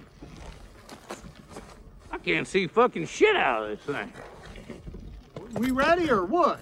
Oh, hold on. I'm fucking with my oh, oh, oh shit. Uh, I just made it worse. Who made this goddamn shit? Willard's wife. You make your own goddamn match. Look, nobody's saying they don't appreciate what Jenny did. Well, if all I had to do was cut a hole in a bag, I could have cut it better than this. Mit den Masken, das ist wirklich grandios. Meine Frau hat sich so viel Mühe gegeben. Mach du mal Löcher da rein. Ah, das ist nicht schlecht. Nicht schlecht. Ja, sonst habe ich auch nichts mehr zusammen. Wie gesagt, es ist ein super guter Film. Den kann man sich immer geben, eigentlich. Ich, wie gesagt, ich würde ihn jetzt nicht unbedingt dran lassen. Ist jetzt für mich nicht der Film, wo ich sage, boah, da muss ich jetzt sitzen bleiben und den gucken, wenn ich den irgendwie per Zufall sehen würde. Aber das wäre nämlich der nächste Film, über den wir reden würden. Das wäre der Film, wo ich auf jeden Fall sitze, den ich mir immer wieder angucken kann. Egal, wie lang der ist. Ui, äh, immer wieder? Naja. Ja. Gut. Ähm, wir werden bei äh, The Hateful Eight. Hm? Die hasserfüllten acht. Hast du den äh, Extended Cut geguckt? Ich habe den Extended Cut noch nicht gesehen, nein. Ich habe ein bisschen Angst. Echt jetzt? Ja. Eieiei. Ich Äh, habe ein bisschen Angst vor diesem Extended Cut. also für, die, für, für alle, die es nicht wissen. Ähm, Tarantino hat auch bei dem Film ja eigentlich, es ist glaube ich der längste, ne? den er gemacht hat. Meint auch schon ist in ja nicht drei Stunden noch Auch was? schon in der Originalfassung. Es geht ja, Ja, ja. irgendwie um die drei Stunden. Also knapp 180 Minuten. Ähm, schlägt da, glaube ich, auch noch die anderen Filme um knapp 10, 15 Minuten. Ja, außer Kill Bill, wenn du das als einen siehst. das aber, ein, ja. aber wir nehmen die jetzt mal als Zweiteiler. Also wir, wir Mhm. nehmen sie so, wie sie ins Kino kamen. Und er hat dann ohne große Ankündigung den Extended Cut einfach auf Netflix veröffentlicht. Netflix Amerika. Und zwar als Miniserie. Er hat den Genau, Film so weit Folgen. überarbeitet, dass er nur noch vier Akte hatte. Und ähm, hat den Film so geschnitten, dass er als vier Episoden funktioniert. Und ich war da gegenüber sehr skeptisch, weil ich mir dachte, insbesondere Tarantino-Filme, die ja doch von dieser Kontinu- Kontinuität ähm, leben, ähm, könnte eventuell dadurch erst recht zäher und langweiliger und unzusammenhängender wirken. So wie ich es jetzt geguckt habe, also alle vier Episoden an einem Stück, ist das nicht der Fall. Man muss sich die Zeit nehmen. Also das heißt, wenn man nicht vier Stunden Zeit hat, dann äh, funktioniert das wahrscheinlich vielleicht nicht ganz so gut. Äh, Könnte ich mir aber trotzdem vorstellen, dass es eventuell äh, gar nicht so, so schlimm ist. Aber ich habe Ist er vier Stunden lang, der Cut, oder was? Ja, fast vier Stunden. Wie viele Minuten länger ist denn der dann? Ich glaube irgendwie 28 Minuten länger. Ach du Scheiße, Also da passiert dreieinhalb- noch richtig viel. Was ist, denn, was ist denn das, das, also ohne mir jetzt zu viel zu spoilern, weil ich das hier noch gucken will, aber was wird denn da noch mehr erklärt in den 28 Minuten? Also eben, äh, du sagst Oder richtig. Du sagst es richtig. Ähm, Kampfszenen etc. haben wir keine weiteren, sondern die Verlängerung, die beläuft sich wirklich nur auf Dialog. Ähm, wir erfahren, das ist, glaube ich, so der größte Punkt, warum ich den Extended Cut nochmal lieber habe als, den, als die Originalversion, obwohl ich das natürlich nur aus meiner Erinnerung so erzählen kann, weil die Originalfassung habe ich jetzt vor Ewigkeiten geguckt. Ähm, die Hateful Eight ist ja ein Kammerspiel und die, der lebt eigentlich von den Dialogen und von den einzelnen Charakteren. Also jeder Charakter ist relevant für diese Geschichte, mehr oder weniger. Wir haben hier dieses typische Cluedo-Verhältnis. Der neueste ähm, Top-Vertreter darunter wäre ja Knives Out, mehr oder weniger, obwohl das kein richtiges mhm. Kammerspiel ist. Und der Film braucht diese Länge tatsächlich. Also ich glaube, insbesondere durch den Extended Cut wurde mir das bewusst den Film guckt man sich besser nicht an um 11 Uhr nachts, wenn man eh schon müde ist. Sollte man sein lassen. Weil sollte man auch die normale Fassung Dann sollte man auch die normale Fassung nicht gucken. Aber dadurch, dass er sich diese Zeit nochmal mehr nimmt, erfährt man noch mehr über die Beweggründe und die, Her äh, Herkunft, äh, äh, und die Herkunft der einzelnen Leute. Und dadurch machen viele Aktionen nachher noch mehr Sinn. Okay. Also es ist, man, man kriegt einfach mehr Backstory für alle, alle acht. Ja, und vor, allem, und vor allem werden dadurch die Beweggründe der einzelnen Figuren, wie sie dann auch handeln oder wieso sie ihre Waffen abgeben und so weiter und so fort, werden, wird alles ein bisschen. Das, das wird logischer. Es wirkt dadurch transparenter. Sagen okay, wir es so. Okay. Also wir kriegen das besser mit. Abgesehen davon natürlich, dass die Dialoge alle super geschrieben sind, also folglich auch Spaß machen. Dann war es wahrscheinlich irgendwie so ein Studioentscheid, dass die nicht drin waren, ne? Ja, du, äh, ich meine, Tarantino hatte wahrscheinlich zu dem Zeitpunkt eh schon das aufs Äußerste hinausgezögert, was die Laufzeit seiner Filme angeht. Ich meine, bei äh, Inglourious Bastards, dort war noch seine alte Editorin, die Mensa hieß die, glaube ich. Mhm. Die äh, ist kurz darauf gestorben Danach hat er jemand anders. Ähm, und ich meine, schon die musste aus Inglourious Bastards, der ebenfalls drei Stunden gegangen wäre in der Originalfassung, also in der Ursprungsfassung so, äh, mhm. innerhalb von zwei Tagen einen zwei Stunden 30 Minuten Film machen. Also ähm, das eben aufgrund natürlich Studioentscheids. Das ist klar. Und wenn ich mir überlege, ich meine, du kannst nicht dreieinhalb Stunden heutzutage im Kino sitzen, das funktioniert nicht. Also ich meine, selbst. Naja, wenn Endgame Zack Snyder's Justice League jetzt kommen würde, dann würde ich mir die vier Stunden angucken im Kino und nicht irgendwie zu Hause nächsten Monat. Das sage ich dir aber. Ich glaube, HBO Max bzw. Warner ist ganz froh, dass der Film gar nicht erst in die meisten Kinos kommt. Wieso? Ja, eben, weil, sie, weil wahrscheinlich die Einnahmen relativ gering wären, weil sich die wenigsten Leute dreieinhalb bis vier Stunden Kino antun. Ja, aber das ist doch geil, vor allen Dingen. Ja, für uns schon. Justice League 6 Snyder, Mann. Okay, aber anderes Thema. Ähm, bevor ich da jetzt aushole und äh, wieder übernörde über Justice League. Ähm, ja, Hateful Eight ist also länger und dementsprechend auch besser, sagst du. Ich finde ja, reden wir mal, also ich rede jetzt einfach mal von dem, was, was ich gesehen habe, nämlich die Originalfassung. Und ich mag schon den Anfang, ich mag diese Länge, ich mag die Dialoge wieder, ich mag, dass es teilweise auch eine Ruhe hat. Eben, es gibt ja kaum eigentlich actionreiche Szenen, außer am Ende. Und der Film ist einfach auch äh, Enrio Morricone. Äh, alles passt. Alles. Ja. Das ist der Film ist, der ist zwar langsam, aber, und deswegen habe ich zwar unsäglich lang ist dieser Film. Und das ist er immer noch. Ich sage es immer wieder, er ist unsäglich lang. Und warum ist er so unsäglich lang? Weil es weh tut, wie langsam sich alles abspielt. Und das macht den Film aber auch aus. Und deswegen finde ich den Film auch so geil. Weil er sich, wie du selber gerade gesagt hast, die Zeit nimmt und die Zeit auch braucht, um in Fahrt zu kommen. Weißt du, diese, für mich ist das dieser Anfang mit der, mit der Kutsche, wo er mit der Kutsche dann mit einsteigt und sie so langsam dahin fahren und alles wackelt und irgendwie kriegt die eine dann hin und wieder nochmal aufs Maul. Und das ist für mich, ist das eigentlich das Symbolbild für diesen Film. So fühlt sich das an, wenn man den guckt. Es wackelt alles, es ist langsam, es ist unbequem. Es ist auch irgendwie kalt, wenn man den Film guckt. Man hat immer das Gefühl, ich brauche halt, ne? Ja. Extrem richtig. langsam, aber sie ist, sie ist die Reise wert irgendwie. Es ist Alles gemächlicher. genau, ja. Ja, das ist ein schönes Bild. Ja, äh, also absolut. Ich finde auch, wie schon gesagt, der Film braucht diese Zeit. Ähm, der Film lebt von den Dialogen. Das ist halt auch wirklich der Punkt. Und ich glaube, das ist das, was Tarantino mit dem Film auch wieder gezeigt hat, ist, dass Kino nicht zwingendermaßen viel Action und äh, Effekthascherei braucht, um zu unterhalten. Klar hat er auch an bestimmten Stellen. Ähm, sondern, aber das sind nicht unbedingt die besten Szenen des Filmes, finde ich, sondern viele der besten Szenen sind dialogbedingt, sind Dialoge, die wir folgen, die sehen wir Interaktionen zwischen den Leuten.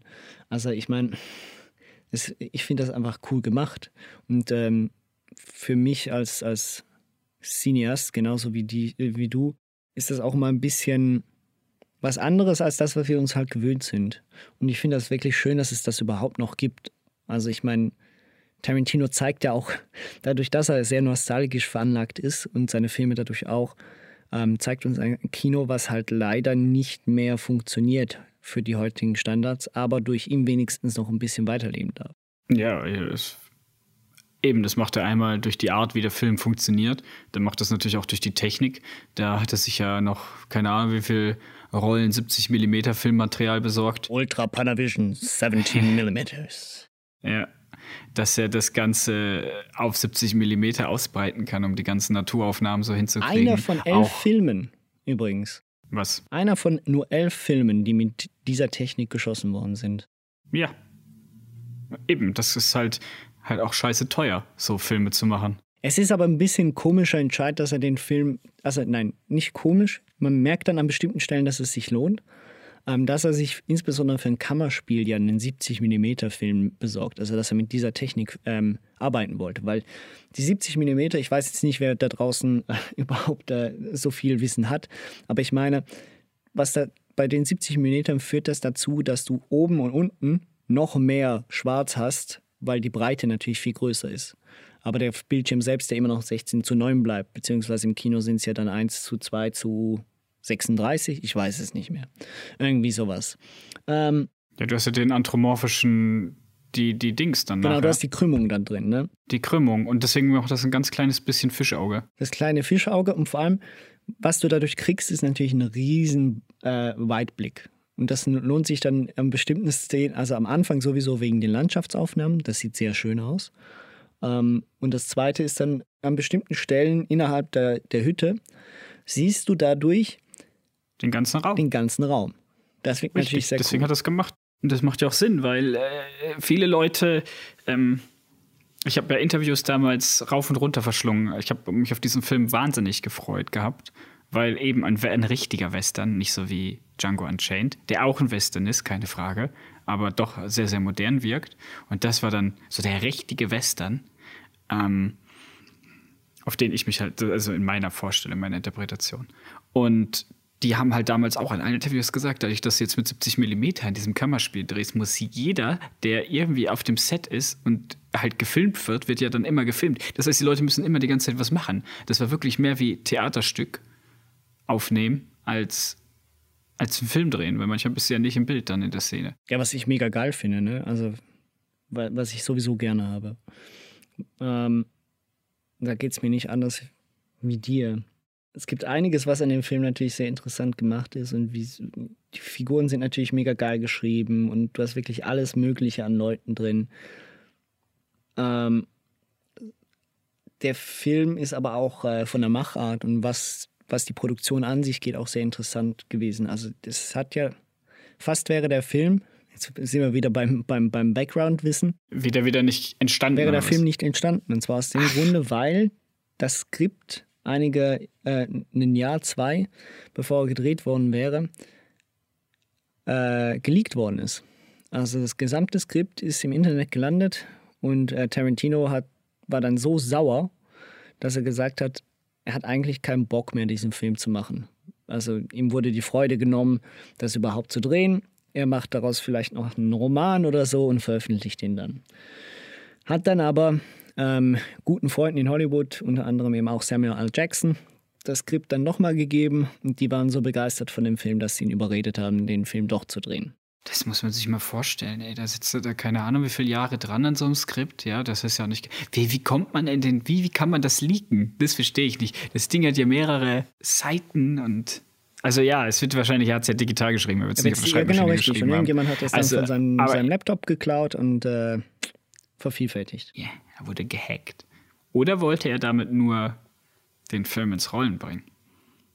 Das wäre natürlich Das ein perfider Plan. Ja, ich weiß es nicht. Das wäre, ich Tarantino würde ich es zutrauen. Wer sowas schreibt, dem traue ich auch sowas zu. Und dann der andere Punkt ist natürlich, äh, wir haben Ennio Morricone mit, äh, glaube ich, einem seiner letzten Soundtracks, wenn nicht sogar der letzte Soundtrack, den er wirklich geschrieben hat. Ähm, Wäre auch fast nicht zustande gekommen, weil er hat schon für Django Unchained ein äh, Lied geschrieben, was dann aber Tarantino so angewendet hat in dem Film, dass äh, Morricone nachher sich geschworen hat, nie mehr für Tarantino überhaupt Musik zu schreiben. Das hat ihm so überhaupt nicht gepasst. Aber anscheinend hat er sich dann irgendwann doch umentschieden. Vielleicht auch, großen, mit, vielleicht auch mit, mit der Aussicht, der noch einen Oscar zu gewinnen oder so. Keine Ahnung. Den hat er, Hat er den auch gewonnen, oder? den hat er dann auch gewonnen. Das ist der einzige Oscar, den, glaube ich, der Hateful Eight gekriegt Nein, stimmt nicht. Ich glaube, er hat noch äh, für bestes Drehbuch, hat er ihn, glaube ich, auch gekriegt. Es ist auch einfach ein fantastischer Soundtrack. Spiele ihn hier ein.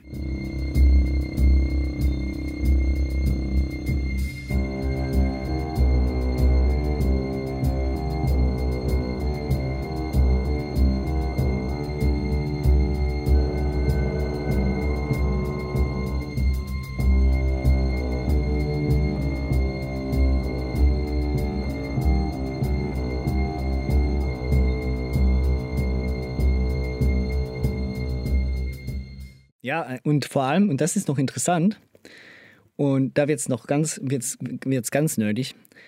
Tarantino hat gesagt, und das merkt man dann ein bisschen, wenn man es weiß, The Hateful Eight ist nicht, eine, äh, ist nicht beeinflusst von einem Western per se, sondern The Hateful Eight ist die Eigeninterpretation von Tarantino von The Thing, also das Ding aus dem All. Und das Ganze hat tatsächlich ein bisschen was. Also die Ach, das ist doch das jetzt wieder nur so dahergesagt. etc. Und es wird noch dadurch unterstützt, dass der Score von Ennio Morricone zu fast der Hälfte aus nicht verwendeten Scores aus The Thing besteht. Ja, ich glaube, das ist ein guter Zufall. Also, dass das vielleicht sowas wie das Ding hat, weil irgendeiner, denn, ja, Among Us. Jetzt mal hä? gucken. Du hast eine Gruppe von Leuten, die, Ja, die, die einigermaßen gestrandet irgendwo in einer, einem kleinen Raum, jetzt hier halt eine Hütte, bei The Thing ist es ja äh, eine, eine Station, eine Forschungsstation. Genau richtig. Die unter sich einen Mörder finden. Also am Anfang kommen alle zusammen und dann werden ja jetzt, in dem Falle werden ja alle vergiftet. Ne? Durch, also werden, werden teilweise die Leute ja. vergiftet, genau. Und plötzlich musst du herausfinden, wer es denn eigentlich war. Also du hast irgendwo ein Monster unter dir. In dem Falle sind es halt mehrere Leute und nicht nur einer. Also das hat schon alles so ein bisschen ein Fable. Nicht, es heißt ja nicht, dass es ein Remake es sein soll. Einfach- nein, aber ja, ja, ich verstehe, was du meinst. Es ist halt sein, dann ist es so, aber es ist trotzdem gut. Dann ist es halt das Ding. Ähm, aber, aber macht ihr den Film jetzt weder besser noch schlechter? Nein, überhaupt nicht. Es ist nur funny. Es ist noch funnier, in dem, wenn man sich dann überlegt, wer spielt in dem Film mit und eine, hat eine tragende Rolle bis zu dem Moment, wo er stirbt. Kurt Russell Ja, spielt die Hauptrolle in das. Ding.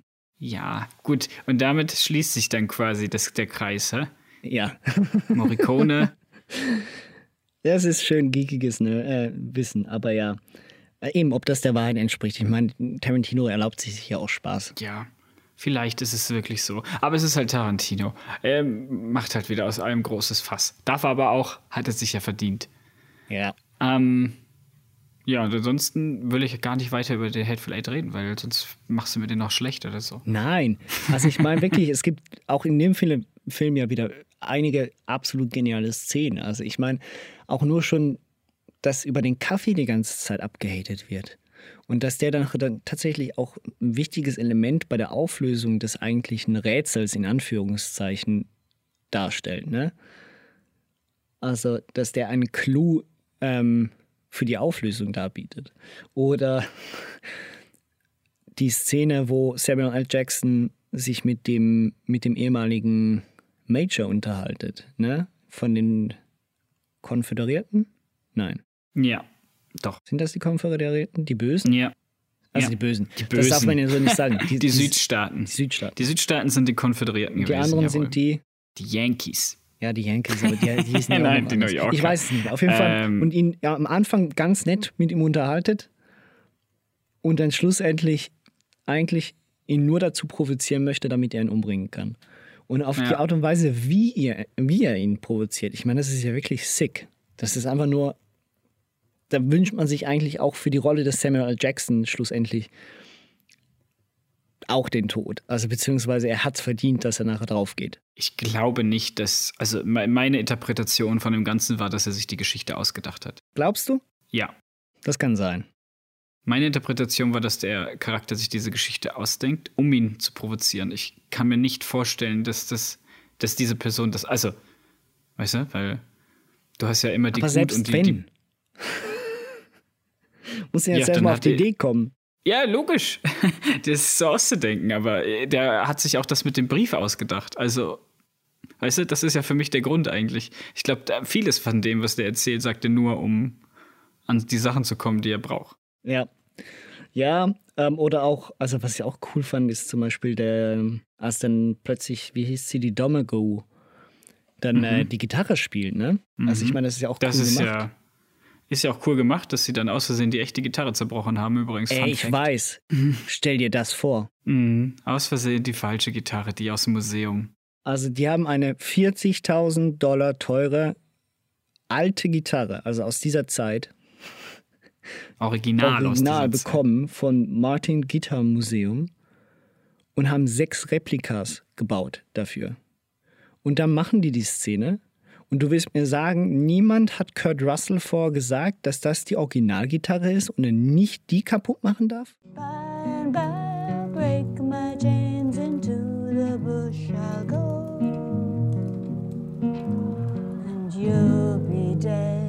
behind me John when I get to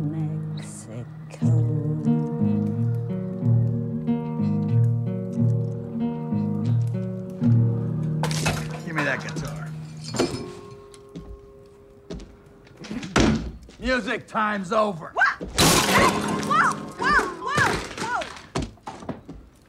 Turn around. Vielleicht hat der, vielleicht haben die, waren die anderen sechs Takes auch so scheiße. Nein, es war der erste Take, lustigerweise. Sie haben, die, konnten direkt den ersten Take nehmen und deswegen. äh, Und er hat dann direkt die Gitarre genommen. Aber du sagst doch, ich verstehe das nicht. Also entweder hat Kurt Russell nicht zugehört oder, die, oder Tarantino war dumm in dem Moment und hat ihm das nicht gesagt. Dass sie auch keine andere, anderlei, andererlei irgendwas haben, um herauszufinden, welches die echte ist, wenn die Replikas gemacht haben, oder? Ja, ich verstehe nicht. Also, genau. Da, äh, kannst du doch nicht. Aber ja, gut, dann wurde diese Gitarre zerstört. Ähm, leider. Seitdem Aber- äh, gibt übrigens das Martin Gitarren Museum keine Gitarren mehr für Filmproduktion raus. Wäre mir auch eine Lehre gewesen, ja. Das kannst du mit Geld gar nicht aufwiegen. Nee. Egal, Nein, ob eben. das 40.000 waren oder nicht. Die Da 40.000 ist sind ja einfach ein Stück Wert, Geschichte aber an sich sind wahrscheinlich noch viel Ja. mehr wert. Ne? Natürlich. Es ist ja. Ach je, ja. Aber auf jeden Fall, er macht, er macht Spaß und äh, auch da, eben, hey, es ist wirklich so. Also, du hast noch, um nochmal auf den Anfang zu kommen, von den vier Filmen, wir kommen jetzt zum letzten. Und ich weiß, dass wir beim letzten vielleicht unterschiedlicher Meinung sind, aber von den vier Filmen, die kann ich mir immer wieder angucken und bin nicht gelangweilt. Weil sie Ja. mir immer irgendetwas bieten, was ich bei vielen anderen Filmen vermisse. Und das ist glaubhafte Charaktere, gute Dialoge, eine immersive Welt, die er schafft und äh, das Ganze mit einer Prise Sarkasmus und Ironie, die halt nur er hinkriegt. Das, das ist so. Da kann man nichts gegen sagen. Aber jetzt kommen wir ja zum äh, frischesten und äh, ich weiß nicht, für mich der Beste? Nee, nicht der Beste. Aber ähm, es, es ist schon ein sehr guter Film. Und äh, was hältst du denn davon? Once Upon a Time in Hollywood. Once Upon a Time in Hollywood hat bei mir tatsächlich viereinhalb von fünf Sterne, wie es auch nicht anders zu erwarten ist bei einem Tarantino-Film. Ähm, ich habe damals ähm, auf Letterboxd noch ein ganz kurzen, schönen Kurzreview zusammengefasst. Die habe ich jetzt gerade nochmal überflogen. Und prinzipiell bleibe ich bei der Meinung, die ich damals geschrieben habe. Es ist ein entschleunigtes Märchen, was wir hier bekommen. Totale Entschleunigung in diesem Film. Ähm, Ja, konträr zu dem, was er sonst gerne bietet, ne? Also, Mhm. ja. äh, dieser Film verläuft sich überall und das nicht mal schlecht, sondern er verläuft sich halt einfach. Es ist halt, du bist halt wirklich, du wirst irgendwo auf eine Reise mitgenommen und wie bei Under the Silver Lake, falls du den gesehen hast, weißt du nicht wirklich, wo es hingeht. Ähm, Ja. Und das macht es eigentlich, deswegen bleibt man, man bleibt dann deswegen nicht wegen der Geschichte dran, weil die ist total uninteressant. Und das meine ich jetzt wirklich ernsthaft. Ich finde diese Geschichte nicht ein bisschen interessant. Das, was die es interessant macht, sind die Charaktere. Die tragen den Film, weil was die nämlich den ganzen Tag machen, ist total langweilig. also, die fahren irgendwo hin oder trinken ein bisschen, dann sind die am Set, dann drehen die Filme. Und, aber das ist ja jetzt nicht irgendwie spannend inszeniert, wie sie diese Filme drehen oder sonst was. Weißt du, was ich meine? Sondern Ja, ja. es sind einfach der, der, die Charaktere mit ihrer Art und Weise, wie sie sich verhalten, wie sie auch von Leonardo, Leonardo DiCaprio und Brad Pitt gespielt werden, ist einfach auch Margot Robbie, die ähm, großartig in diesem Film ist. Äh, ja, ich finde das einfach, es ist, die machen einfach, du willst einfach wissen, was mit denen passiert und das, obwohl deren Leben gar nicht so interessant ist. Ist meine also Meinung das, zumindest. das obwohl sie eigentlich ja Hollywood-Stars sind. Also, ja, nein, nein, sie sind ja Hollywood eben. Weißt du, dafür, dass sie ja im Filmbusiness sind, ist es jetzt ähm, am besten, äh, auch weil Leonardo DiCaprio, Leonardo DiCaprio mitspielt, möchte ich es mit The Wolf of Wall Street vergleichen, wo ja sein Leben extrem faszinierend ist. Und weißt du, was ich meine? Das meine ich. Das ist ein richtig interessantes Leben und der macht ja richtig viel Scheiße und so. ja. Und das hast du ja bei Once Upon a Time in Hollywood überhaupt nicht. Weißt du, wirklich, die machen ja, die, äh, Hund wird bekocht. So, weißt du, die machen so Standard nur noch 15 Leben haben die eigentlich. Absolut. Also nein, ich, ich meine, du, schön, dass du ähm, Wolf of Wall Street nennst, weil es ist, ich meine, der Pace ist was komplett anderes. Also ich meine, Wolf of Wall Street ist ja nichts anderes als ein Kokaintrip, mehr oder weniger. Ähm, also ich kann das nicht vergleichen, weil ich, aber gut. Ähm, es wirkt zumindest wie ein Trip und zwar ein ziemlich schneller Trip. Und Once Upon a Time in Hollywood ist halt wirklich so, ist vielleicht eben tatsächlich auch das, das 60er-Jahre-Porno dazu. Also ich meine wirklich, es ist mehr so, als wäre es der High, so leicht, aber nur so ganz leicht. So, als wäre es alles, als wäre alles auch so halt in dieser typischen 60er Jahre Flower Power ähm, Brille noch halbwegs langsamer und friedlicher etc. So wirkt der Film in erster Linie. Aber, und das ist genau das Interessante, er stellt sich ja gegen eigentlich dieses dieses Hippietum, das ist ja immer wieder das Lustige. Also der Film, du hast es, am, äh, hast es vor gerade gesagt, erzählt auch hier wieder ein Märchen. Ein sehr entschleunigtes Märchen und er zeigt auf das goldene Zeitalter des Kinos. Zumindest das Kino, was Tarantino lieben gelernt hat und mit dem er aufgewachsen ist. Und für ihn, glaube ich, wer- werden Filme nie so gut sein wie dazu mal. Und das hat es, er ist in keinem Film so nostalgisch unterwegs wie hier. Also ich meine, er hat einen riesen Hollywood-Strip-Set gebaut, ähm, was ja eins, fast eins zu eins genauso aussieht, wie früher LA dazu mal da ausgesehen hat.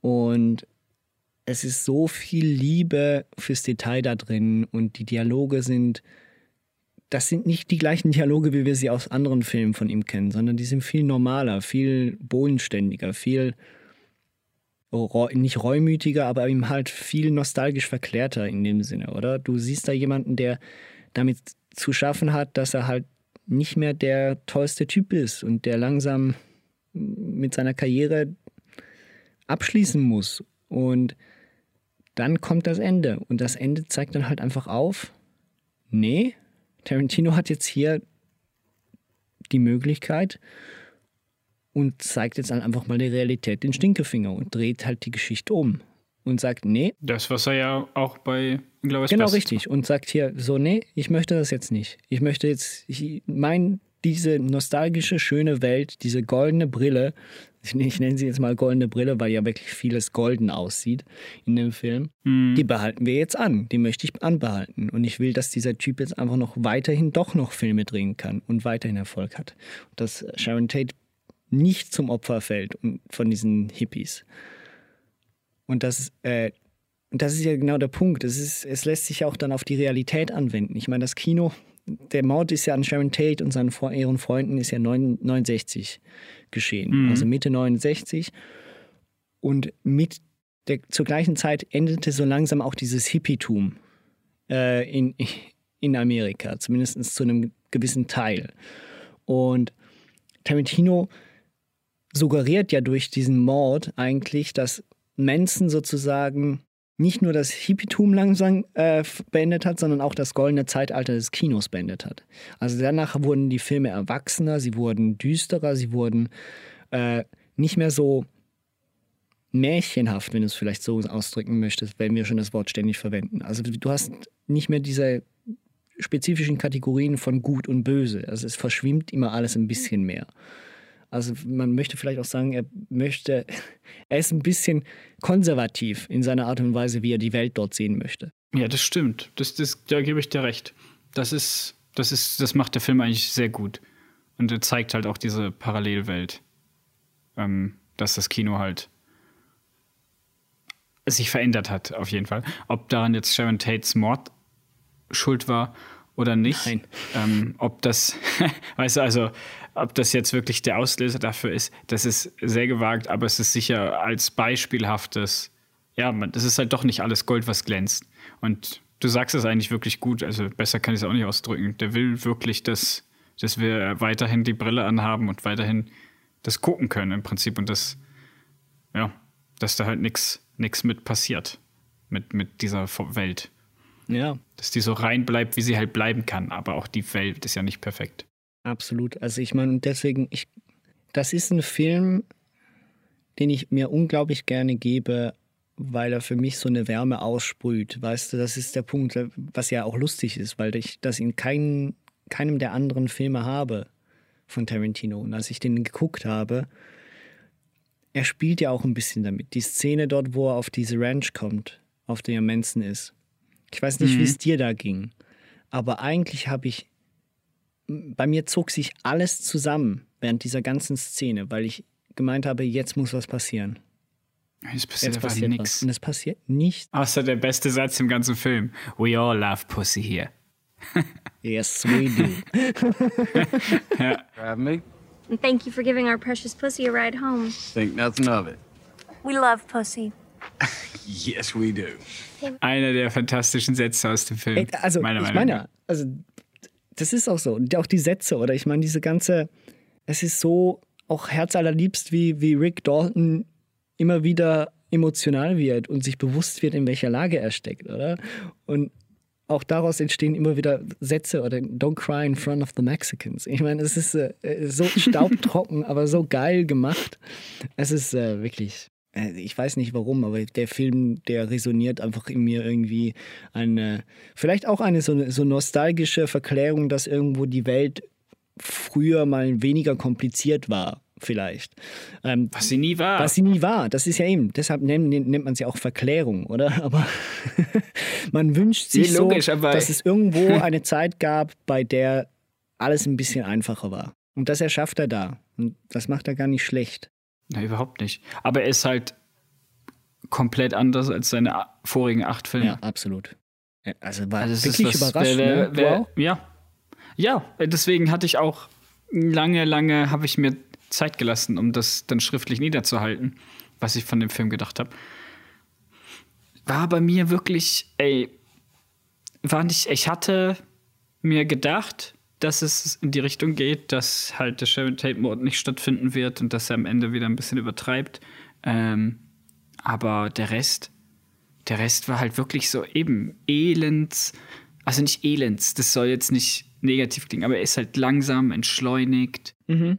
Wirklich, der spielt mit den Charakteren und mit dem, was sie sind und was sie darstellen. Also so abgehaltete, kurz vor dem Karriereende. Dann haben wir den Stuntman, der nie eine Karriere hatte, oder? Der Und äh, auch immer nur Scheiße baut, wenn er da auf dem Set ist. Die Szene mit, mit Bruce Lee ist einfach göttlich. Ja. Wie er gegen das Auto fliegt. Hm, Ja, da gab es übrigens ein Fun Fact. äh, Die Verwandtschaft, die Lebende von Bruce Lee, wollte nicht, wollte das nicht, wollte das rausschneiden lassen. Die haben sich da richtig krass drüber aufgeregt. Ich dir das ganz okay. Ja, im Originalskript halt hätte er ihn sogar fertig gemacht, habe ich gehört. Also eigentlich ja, hätte, also- eigentlich hätte äh, wie, wie heißt er im Film? Keine Ahnung. Oh, verdammt. Halt der Stuntman halt. Cliff, glaube ich, oder? Möglich. Auf jeden Fall, der hätte den wahrscheinlich schon, also der hat den ja, nach mir hat er den fertig gemacht, der hat den gegen das Auto geworfen.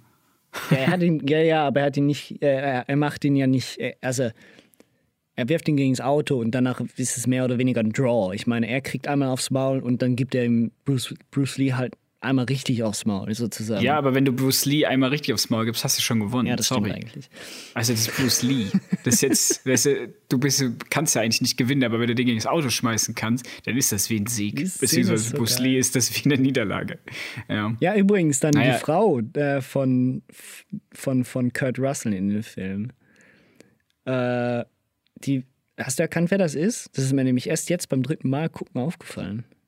Nee, Weil ich natürlich also jetzt ich auch wüsste- eher darauf achte. Das ist Zoe Bell. Also auch Ah. sie hat wieder einen Auftritt. Schon wieder, ja. Okay. Und dann noch in der Nähe eines, eines Stuntmans. ja. Genau. Ah, ja. da schließt sich der Kreis. Ja, Da schließt sich noch ein Kreis. Hier werden Kreise geschlossen heute.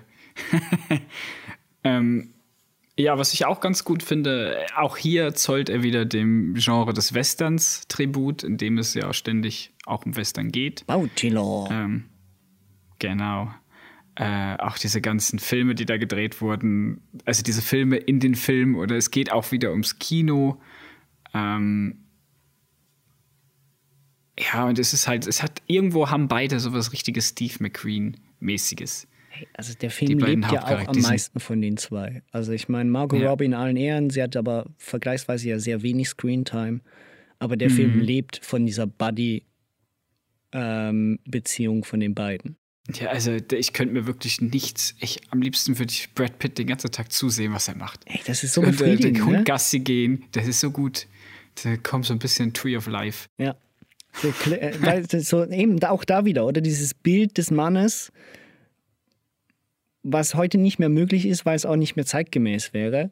Aber so ein Stück von, von einem Mann, wenn man da zuguckt, denkt sich so, ich wäre ab und zu gerne ein bisschen mehr wie Cliff. Also zumindest so ging es mir. So nicht in jeder Situation. Ich muss nicht alleine in einem Hund sein, in einem scheiß äh, Wohnwagen, aber Bungalow, so in, ja. ab und zu in Situationen wie zum Beispiel auf der Ranch, da wäre ich gerne ein bisschen mehr wie Cliff. Ja, ich wäre da nicht reingefahren. Ja, eben, ich meine ja, oder? Und wir haben Füße. Und diesmal en masse Füße. Dieses Mal definitiv. Also Dieses Mal gab es wieder mehr Füße. Füße, Füße, Füße. er, er, wird, er wird expliziter in der Darstellung.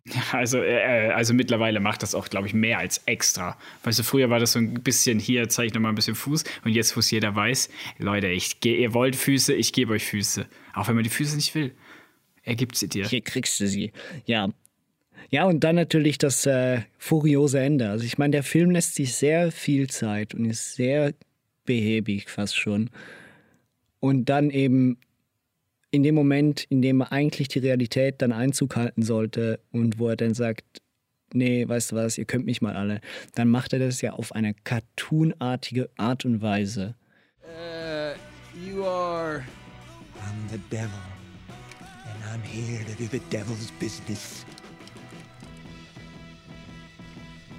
No, I was dumber than that. Something like Rex. God, shoot him, Tex! Tex.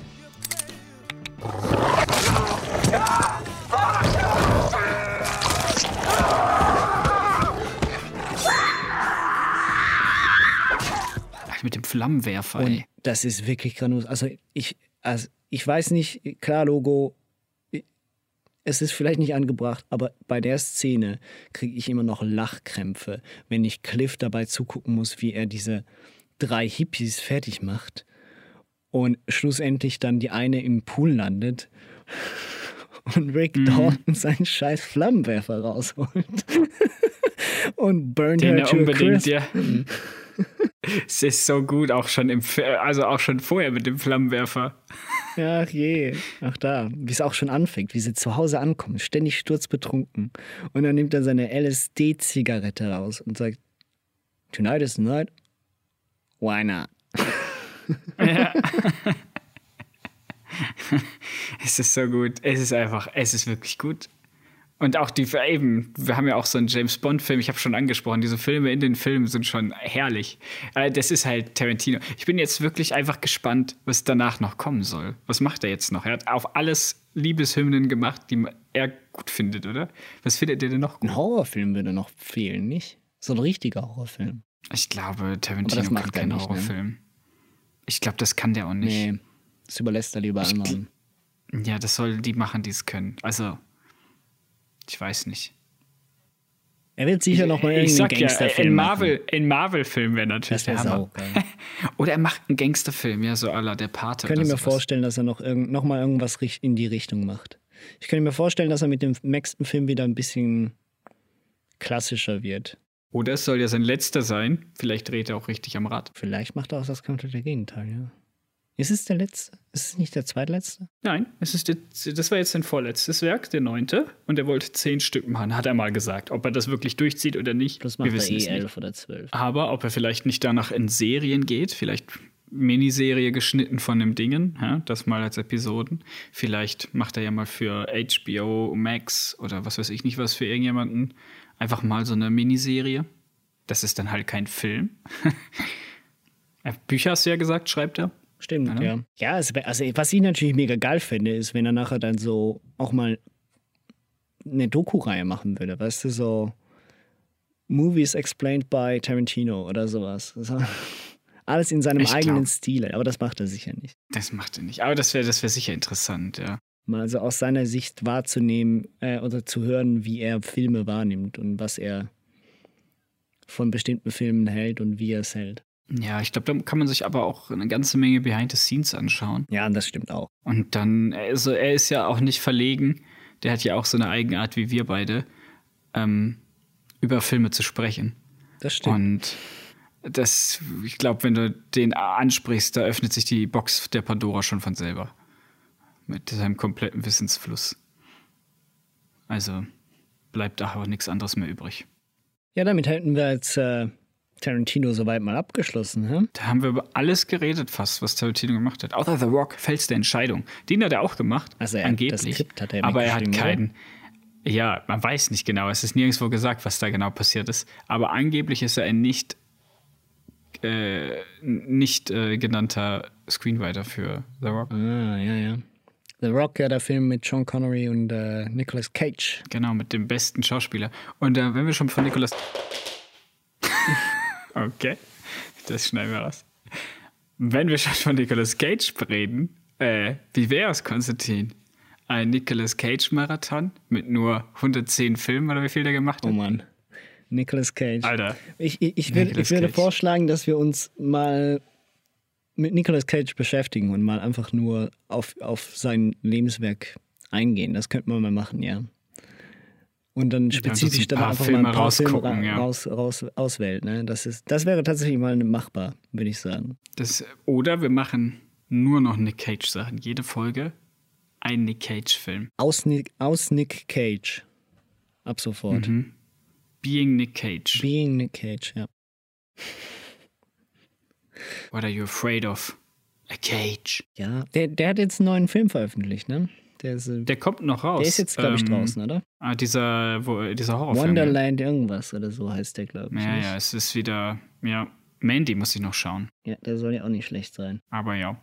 Gut. Ja, gut. Dann. Dann äh, wäre das das mit Tarantino gewesen. Hoffen wir mal, dass er mit dem letzten Film nochmal alles auffahrt, was er kann. Ich erwarte einen Fünf-Stunden-Film oder wenigstens zwei Teile. Vielleicht macht er ja einen großen Film, der aus zwei Teilen besteht. Vielleicht macht er einen großen Film, der aus zehn Teilen besteht. Dann ist es zwar sein letztes Werk, Aber zehn Teile. aber er, muss, er kann nie aufhören, die Filme zu machen. Ja, er hätte sich ja mit dem Extended Cut jetzt so langsam in die Miniserien ein- reinbewegt. Vielleicht macht er tatsächlich eine große Miniserie. Ja, vielleicht gibt es das große QT Universe, Cinematic Universe, das QTCU. Das QTCU Universe. Das Quentin Tarantino Cinematic Universe. hoffen wir das Beste. Ja gut, dann Ja. Äh, danke dir, Nikolai. Ja, danke mir auch, wie immer. Bis dann. Tschö. Ciao.